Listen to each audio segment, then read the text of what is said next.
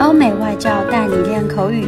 本节目由雅思官方合作机构英语同桌 FM 原创出品。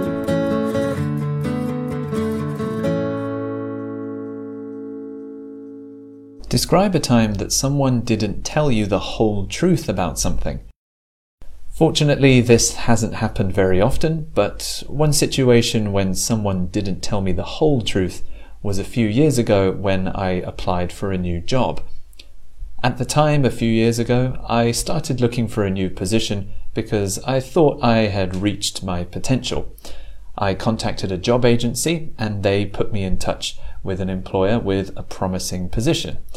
They gave me a lot of exciting and appealing details an attractive salary, nice perks, and a good working schedule.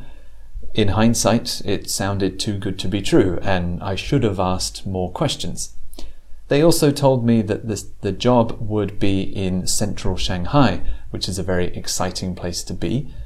However, when I accepted the job and went to the office, it turns out that the office wasn't in Shanghai at all.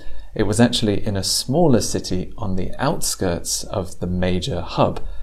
I was very disappointed, but at the time I had signed a contract, so I couldn't change my mind and I didn't want to quit. I worked there for about four or five months and started looking for another position.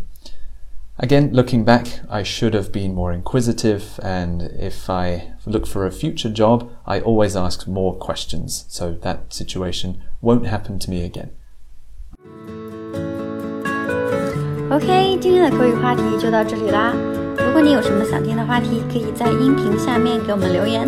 如果你想要获取更多关于雅思学习的内容，可以关注我们的微信公众号“英语同桌”。